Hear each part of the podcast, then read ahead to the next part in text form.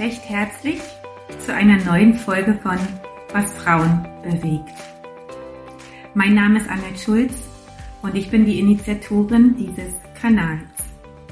Und für gewöhnlich treffe ich mich mit anderen Frauen zum Austausch.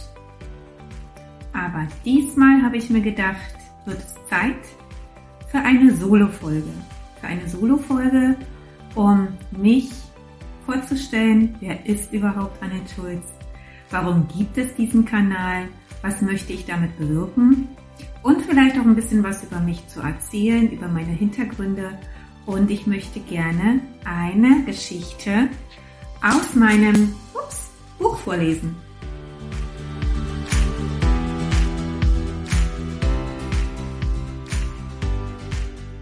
Ja, zunächst erstmal so, so tiefer Dank. Ganz herzlichen Dank für all die Abonnenten, für die Zuschauer. Und ich fühle mich so beseelt und ich bin so dankbar, dass ich seit der Eröffnung oder seit dem Start dieses Kanals im Sommer 2019 mittlerweile über 30 Frauen gesprochen habe für diesen Kanal.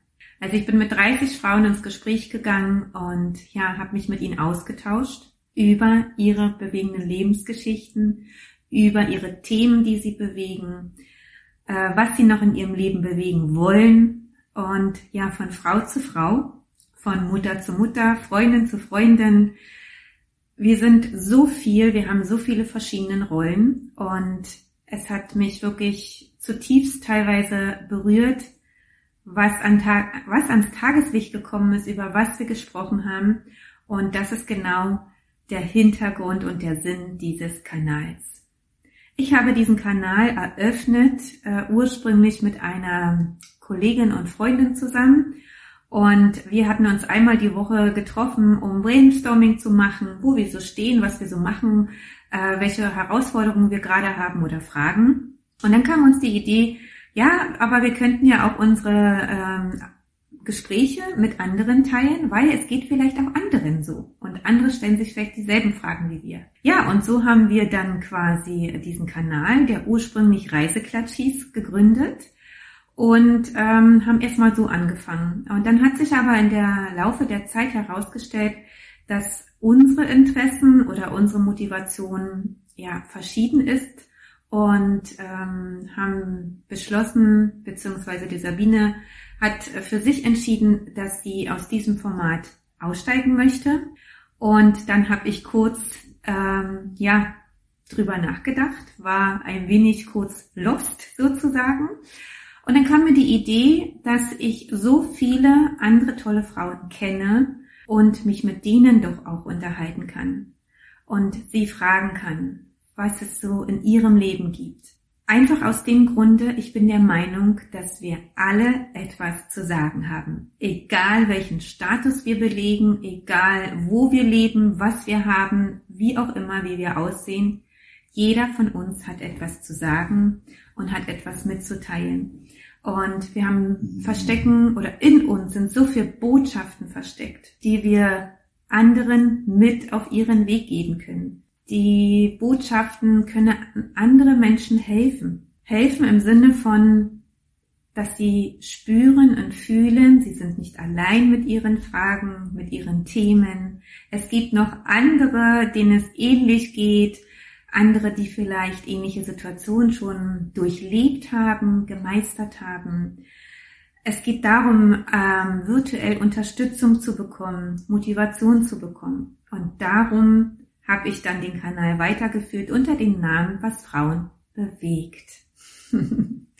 Und natürlich steckt auch hinter mir eine Lebensgeschichte, das ist ganz klar. Jeder, jeder von uns äh, hat seine eigene Geschichte, die er schreibt und die mag vielleicht manchmal langweilig sein, manchmal ist sie total herausfordernd, schmerzhaft, freudig, alles. Also die ganze Bandbreite und die ganze Palette. Ja, und dann kommen wir zu der Frage, wer ist überhaupt Annette Schulz? ich arbeite seit 2016 als ganzheitliche Life Balance Coachin mit dem Fokus der Selbstfindung, Stressprävention und Entspannung. Und ganzheitlich bedeutet, dass ich mental, körperlich als auch seelisch arbeite. Und das hat sich natürlich in den letzten Jahren erst richtig entwickelt. Und natürlich war es nicht von Anfang an so, dass ich auf dem Stand bin, wie ich jetzt bin. Und die Erkenntnisse, die Erfahrungen habe, die ich damals hatte, mit denen ich gestartet bin. Ursprung meiner, meines Starts 2016 in diesem Bereich ist meine eigene Geschichte aus einem Konstrukt heraus. Ich war vorher, also in der ersten Etappe meines beruflichen Lebens, ähm, habe ich als Projektmanagerin gearbeitet für Großbauvorhaben. Das habe ich 14 Jahre lang gemacht. Ich habe studiert, Bauingenieurwesen studiert damals äh, in Berlin und habe in dem Bereich gearbeitet. Und es war eben ganz klassisch. Ich habe mein Abitur gemacht, bin zum Studium gegangen, habe bewusst Bauingenieurwesen ähm, gewählt, weil ich damals gesagt habe, ich möchte keinen typischen Frauenberuf ausüben. Mich hatte schon immer sehr in die Männerwelt gezogen, weil ich es irgendwie unkomplizierter fand und äh, ja, mich da sehr wohl gefühlt habe. Und so bin ich, siehe da, durch das Bauingenieurwesen auch in diese Richtung ja, gegangen, weil einfach das Bauprojektgeschäft mittlerweile vielleicht nicht mehr so extrem, aber damals die Männerquote, ich sag mal, bei 80 Prozent lag. Das hat man auch im Studium gesehen und habe dort ähm, ja gewirkt an Projekten gearbeitet. Und das finde ich total faszinierend und das ist das, was mich jetzt immer noch natürlich total begleitet. Ich selber habe so unendlich viele Ideen und interessiere mich auch so für so viele Dinge. Das war natürlich im Projektgeschäft äh, so, dass es eine Idee gibt und jetzt schauen wir, wie können wir die Idee umsetzen, was brauchen wir alles dafür. Dann geht's in die Planung und natürlich in die Realisierung. Und am Ende ist halt das fertige Projekt da, ob es eben damals im Straßenbau war oder im Hochbau oder auch im Veranstaltungsmanagement. Und was mich noch mehr daran natürlich auch ähm, begeistert hat, ist einfach dieses Arbeiten mit ganz vielen verschiedenen Menschen in einem Team zusammen. Und jeder hat seine Expertise. Und zu schauen, wie kommen wir miteinander, äh, wie können wir ja zusammen ein Projekt erfolgreich umsetzen. Und das ist auch das, ähm, was mich jetzt auch noch weiterhin antreibt ähm, oder was ein, eine Stärke, eine Qualität von mir ist, dass ich unheimlich gerne mit anderen Menschen ja an einem Projekt arbeite, ähm, mich vernetze, es unheimlich gerne mache und äh, ja mit aus Leidenschaft organisiere, koordiniere und schaue immer, wie ist etwas möglich, wie kriegen wir die Lösung? Was können wir umsetzen? Was können wir erreichen? Ich war zu dem Zeitpunkt mit meiner Tochter alleinerziehend und ähm, seit, also sie ist 2004 geboren und ähm, seit 2005 war ich mit ihr alleinerziehend, wobei es schon so ist, dass ich na klar mich versucht habe in Beziehungen, also auch das ist für mich persönlich ein Thema, was mich sehr interessiert, was mich bewegt, ähm, alleinerziehend mit Kind Beziehung aufbauen und nicht nur Beziehung mit Männern aufbauen, sondern auch generell, wie können wir ja gute Beziehungen führen unter Gleichgeschlechtlichen, Freunde, Bekannte in der Familie. Wie funktioniert das überhaupt mit der Liebe? Ich hatte, ich hatte wirklich, ich sage jetzt mal übertrieben, null Ahnung davon und null Ahnung, was alles in mir eigentlich für komische Sachen äh, sind und abgelegt sind, woher die die Annahme kam, ich müsste unbedingt diesen Weg gehen, den ich ja gegangen bin bis dahin. Ich habe auch nie hinterfragt, woher kommt mein Wunsch, dass ich unbedingt eine Familie mit drei Kindern, Haus und Hof haben möchte. Das war einfach so. Wie gesagt, ich habe mich auch probiert in Beziehungen, Patchwork, an allem drum und dran und bin natürlich da auch immer wieder an Grenzen gestoßen, auch an meine persönlichen Grenzen, dass ich teilweise auch auf der Suche war nach Ruhe, nach Stille, nach Zeit nur mit meiner Tochter, nach Zeit nur mit einem Partner, nach Zeit nur für mich alleine. Also all diese Themen haben mich all die Jahre auch begleitet und natürlich den Ansporn, als Frau in einer Männerdomäne äh, auch zu glänzen und äh, die Erfolge oder das Ansehen zu bekommen, wie Männer es bekommen. Und es ist tatsächlich einfach so, dass in bestimmten Bereichen wir als Frau viel mehr dafür tun müssen, ähm, um ja die Wertschätzung und Anerkennung zu bekommen wie Männer in der gleichen Position. Ja, dann aber kam das Leben dazwischen und 2015 hat meine Tochter beschlossen, bei ihrem Vater zu bleiben. Sie ist aus dem Wechselmodell äh, nicht wiedergekommen und hat sich bei ihm eingenistet. Ja, jetzt lache ich darüber und schmunzel auch darüber und kann darüber ganz frei reden. Das war natürlich damals nicht so. Für mich ist im November 2015 erstmal eine Welt zusammengebrochen und ich wusste überhaupt nicht, was ich tun soll, wie ich damit umgehen soll. Ja, von jetzt auf gleich sind alle Konstrukte, alle Rollen, über die ich mich definiert habe, alle Ziele, alle Pläne, die ich dachte, alles an Struktur und Prozess, das hatte alles keine Gültigkeit mehr. Ich habe lange Zeit dann noch das Bild aufrechterhalten, ähm, dass ich alles unter Kontrolle habe, dass ich mein Leben gut managen kann, dass ich, ich sage jetzt mal übertriebenerweise, über den Dingen stehe und dass ich alles gut, ähm, ja, auf die Reihe kriege. Und es bedarf eine hohe Schauspielkunst und leider, leider, leider muss ich so sagen, ähm, ja, sind wir auch so ein bisschen dazu erzogen worden, äh, dass bestimmte Dinge, bestimmte Themen ähm, oder Gefühle, Emotionen und Gedanken ähm, nicht nach außen getragen werden sollen. Ja, weil sie vielleicht nicht in den Rahmen passen oder äh, weil es dein Image schadet, wie auch immer. Jedenfalls habe ich das äh, lange Zeit noch so aufrechterhalten und habe mir dann aber ein gutes halbes Jahr später eingestehen müssen oder habe ich dann einfach, dass ich nicht mehr kann. Das ist, das geht so nicht weiter. Ich war echt am Ende. Ich war echt am Ende.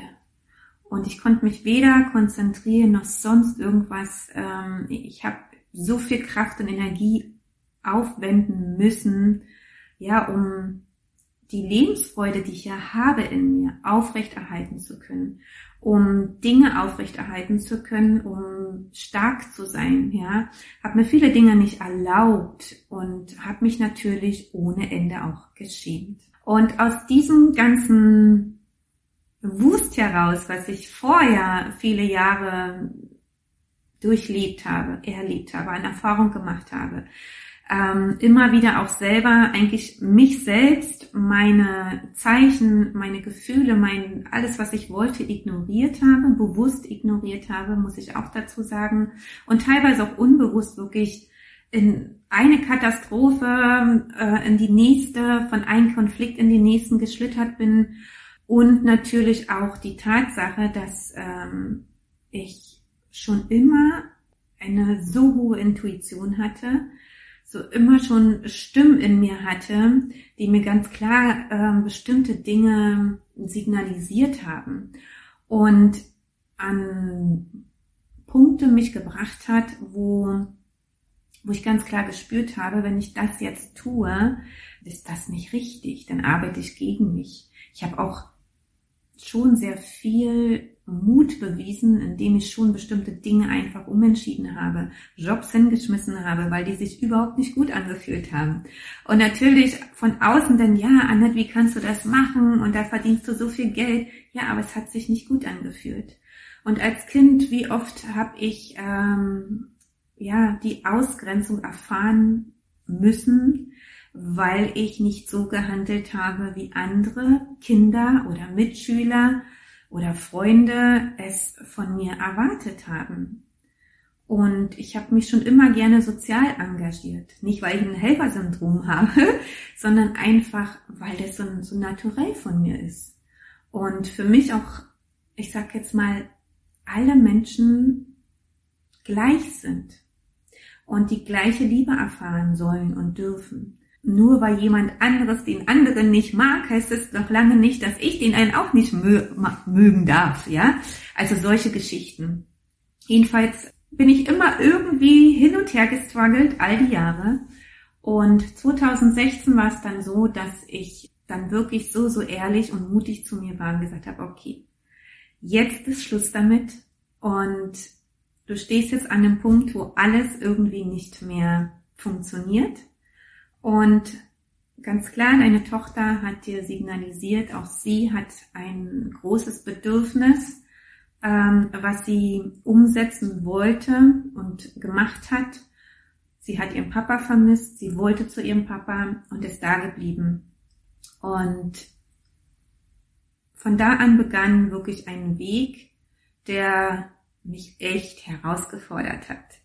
Der mich sehr, sehr herausgefordert hat und ja, aber so viel mir offenbart hat über mich. Und so viel habe ich in den Jahren zuvor nicht über mich gelernt und erfahren und gewusst.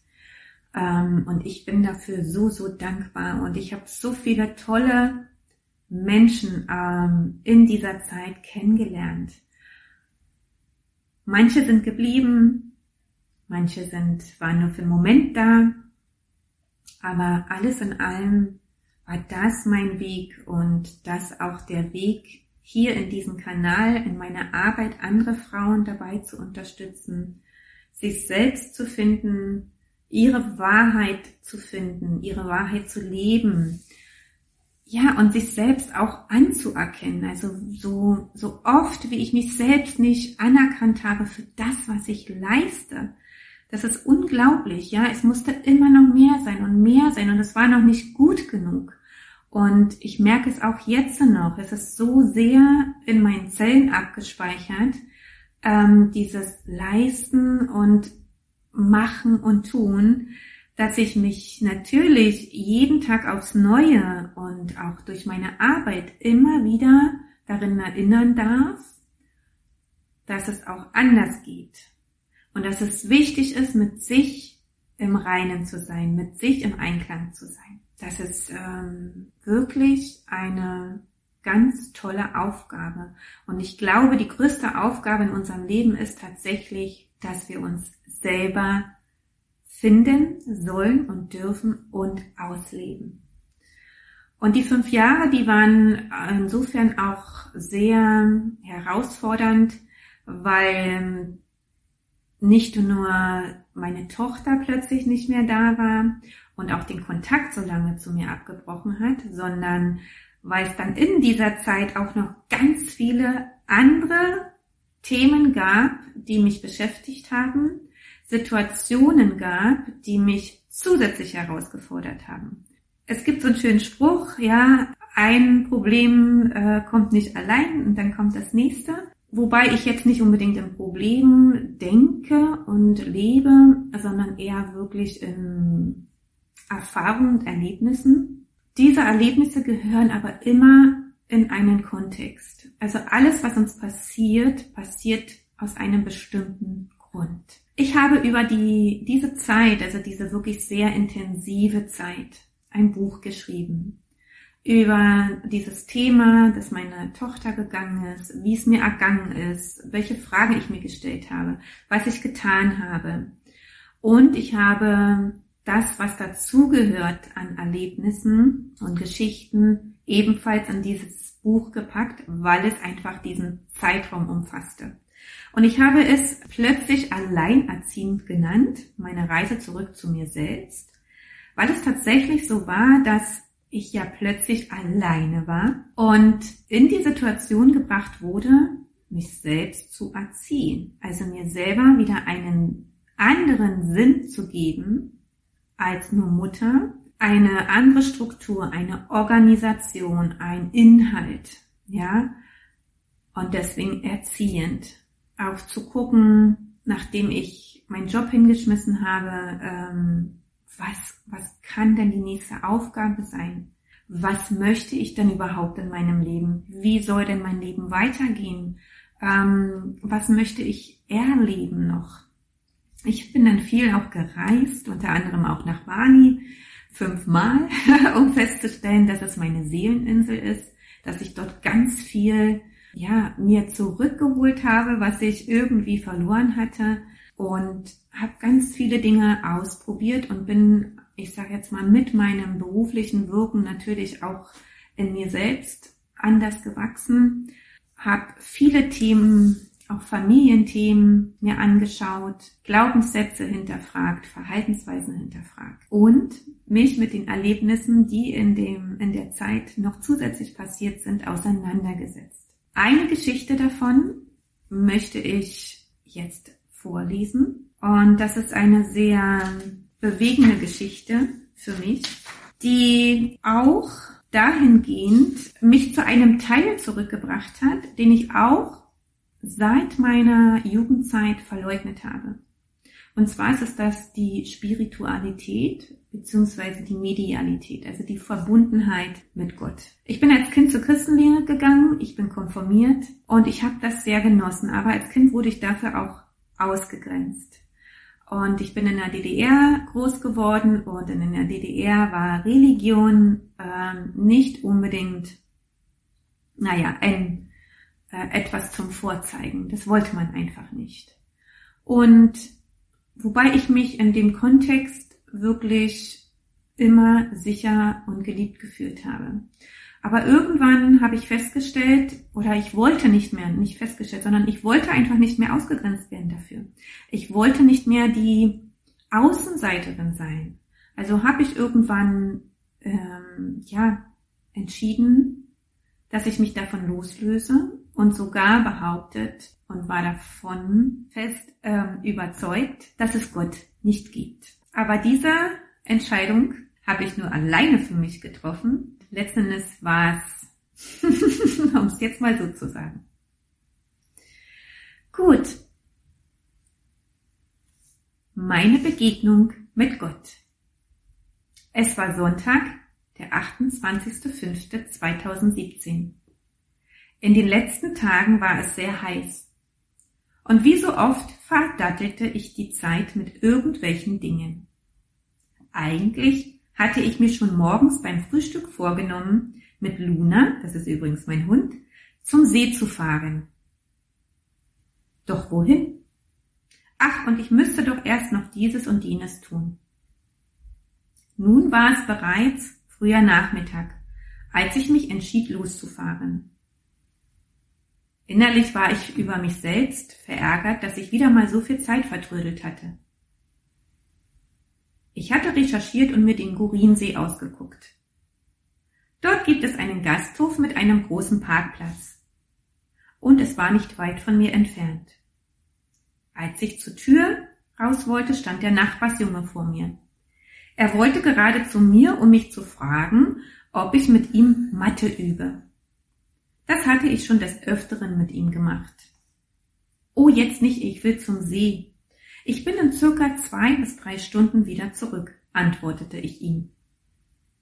Obwohl ich im gleichen Augenblick spürte, dass ich mich selbst damit limitierte und eine Verpflichtung nahm, die ich eigentlich gar nicht wollte. So fuhren Luna und ich los. Ich war ein wenig zerstreut. Die Landstraße, an der der Gasthof Gasthof liegt, war zu beiden Seiten mit Autos zugeparkt. Die Auffahrt zum Parkplatz war kaum zu finden. Ich fuhr immer langsamer, schaute rechts und links, ob ich irgendwo eine Parklücke finde. Die Einfahrt zum Gasthof war voll. Und gegenüber auf der anderen Straßenseite ging ein kleiner Sandweg ab. Ich entschloss mich, dort hineinzufahren. Vielleicht gab es weiter hinten eine Parklücke. Ich setzte also den Blinker nach links und bewegte mein Auto über die Mitte der Fahrbahn, musste jedoch einen kleinen Schlenker nach rechts machen. Da mir aus dem Sandweg ein anderes Auto entgegenkam, und wir passten beide nicht aneinander vorbei. So blieb ich gleich vorne an der rechten Ecke des Weges stehen, um das andere Auto rausfahren zu lassen. Der vordere Teil meines Autos befand sich bereits auf der anderen Fahrbahn aber der hintere Teil stand noch halb in der Mitte. Und wie ich so stand und das Auto, welches mir aus dem Sandweg entgegenkam, beobachte ich und hörte ich plötzlich ein lautes, quietschendes Geräusch. Im selben Moment knallte es. Mein Auto wackelte kurz. Und dann folgte ein schepperndes Geräusch an der Beifahrerseite meines Autos. Ich konnte nichts erkennen. Ich war verwirrt. Ich schaute in den Rückspiegel zu Luna. Sie war ruhig und starrte mich genauso verwirrt an. Ich stellte das Radio aus, stieg aus meinem Wagen und ging an der Front um ihn herum. Gefühlt in einem Schneckentempo und wie in Trance. Und dann entdeckte ich ihn, diesen Mann, der neben meinem Auto in Höhe der Beifahrertür auf dem Boden lag. Sein Helm lag ein paar Zentimeter weiter weg von ihm, auf der Straße. Das Plastervisier war herausgebrochen, und wie von Geisterhand nahm ich den Helm und legte ihn beiseite. Ich schaute mich um und am hinteren Ende in Höhe der rechten hinteren Tür des Kotflügels lag ein Motorrad. Sein Motorrad. Im selben Moment kam mir ein Mann von der anderen Straßenseite aus entgegengerannt. Aufgeregt. Ich ging zurück in mein Auto und setzte mich wieder rein. Ich hörte jemanden rufen. Ruft einen Krankenwagen. Und ich dachte mir so, wo soll ich denn hier einen Krankenwagen herholen? Ich kramte mein Handy aus der Tasche heraus, aber starrte nur aufs Display und konnte doch wahrnehmen, dass bereits eine andere Frau und ein weiterer Mann telefonierten. Ich ging nach hinten zur Rücksitzbank, öffnete die Tür, um Luft ins Auto hereinzulassen. Es war heiß und ich stand mitten in der prallen Sonne. Ich war ruhig. So ruhig hatte ich mich schon lange nicht mehr gefühlt. Mittlerweile hatte sich eine kleine Traube von Menschen eingefunden, die bei dem verunglückten Mann waren. Ich konnte sie nicht, nicht sehen, aber hören. Sie redeten von, wir müssen ihn auf den Rücken drehen. Haltet seinen Kopf. Seid vorsichtig mit seinem Kopf. Ich brauche einen Kugelschreiber. Seine Zunge ist nach hinten gerutscht. Hat jemand eine Schutzfolie? Wir müssen ihn vor der Sonne schützen. Schieb mal das Motorrad beiseite. Mir war entgangen, wo und wie das Feuerwehrauto und der Hubschrauber plötzlich hergekommen waren. Eine Traube von Menschen war um uns herum. Ich stand an der linken hinteren Tür meines Autos und schaute nach vorn zur Windschutzscheibe. Und da sah ich ihn plötzlich, den Motorradfahrer. Er stand in seiner vollen Kraft und Stärke vor meinem Auto. Er lächelte mich liebevoll an und nickte. Er sagte mir, dass alles okay ist. Es ist okay, so wie es ist. Ich solle mir keine Gedanken und Sorgen machen. Es ist alles in Ordnung. Ich blickte liebevoll zurück. Wärme durchströmte mich, ein kleiner Schauer lief über meinen Rücken und durch meine Arme. Ich verstand. Ich nickte zurück und dann ging ich zu Luna und setzte mich zu ihr in den Kofferraum. Über dem Unfallort lag eine unheimliche Stille und Ruhe. Niemand redete laut. Niemand schrie panisch oder verbreitete Hektik. Alle stimmten sich untereinander ab. Und selbst Luna, die sonst es nicht mag, wenn sich fremde Personen am Auto aufhielten, war mucksmäuschenstill. Da saßen wir nun beide im Kofferraum, umzingelt von einem Haufen Menschen, die eine Kette gebildet hatten und gemeinsam Decken hielten, um den Unfallort vor Gaffern zu schützen. Ich war ruhig und lauschte. Ich hielt Augenkontakt mit einem Feuerwehrmann, der mir direkt gegenüberstand. Auch er legte mich liebevoll an. Und während sich unzählige Sanitäter um den Verunglückten kümmerten, bis sein Blick und seine Geste mir verrieten, dass das Herz des Motorradfahrers aufgehört hatte zu schlagen. Alle Wiederbelebungsversuche blieben erfolglos. Mir liefen die Tränen. Aus Mitgefühl und Unwissenheit, was hier geschehen war. Und doch wusste ich zeitgleich alles. Es sollte so geschehen. Dieser Mann hatte sich dazu entschieden, aus diesem Leben zu gehen und machte mir keinerlei Vorwürfe. Im Gegenteil. Es war, als hätte er sich bei mir noch dafür bedankt, dass ich es ihm ermöglicht habe. Luna und ich blieben von diesem Aufprall unversehrt. Es ging uns gut. Gott hüllte mich ein in Sicherheit und die Gewissheit, dass mich keinerlei Schuld traf. Er schenkte mir Geborgenheit. Nicht ein einziges Mal quälte ich mich mit Vorwürfen oder Fragen, warum mir das passiert ist. Ich war so sehr im Frieden mit mir, der Situation und allem, dass es mir schlichtweg die Sprache verschlug. Ich wollte weder reden noch sonst irgendetwas tun. Mein Geist war noch nie so still gewesen wie in jenem Moment und in den Tagen danach. So muss sich der Himmel anfühlen. Was für ein schöner Zustand. Ich begriff erneut, wie dicht Tod und Leben beieinander liegen, wie unwichtig jegliche Streits und Konflikte sind, dass es darum geht, in Freude und Leichtigkeit das Leben zu genießen, alles zu genießen und anzunehmen, was ist, dass das Streben nach irgendetwas keinerlei Sinn macht. Das irdische Leben ist begrenzt. Und manchmal haben wir nicht mehr so viel Zeit, wie wir vielleicht meinen. Obwohl ich Gott und Jesus lange Zeit abgewiesen, ja sogar zurückgewiesen hatte, waren sie dennoch für mich da. Immer. Das war meine Geschichte, meine kleine Episode aus meinem Buch und die mich nach wie vor begleitet. Heute haben wir den 3.12.2021 es ist also gut vier Jahre her und es gibt keinen Tag, an dem ich nicht daran denke, aber in Demut daran denke. Das ist das, was ich ja als Abschluss in diesem, in dieser Solo-Folge dir euch mitgeben möchte, zu schauen, wo kannst du Frieden schließen mit dir, mit anderen Menschen, mit Situationen, Worüber kannst du wirklich dankbar sein, wenn du zurückschaust auf deine Episoden, auf deine Etappen, auf das, was vielleicht in den letzten Monaten war? Und dir auch die Frage stellen, wer bist du? Was bist du alles?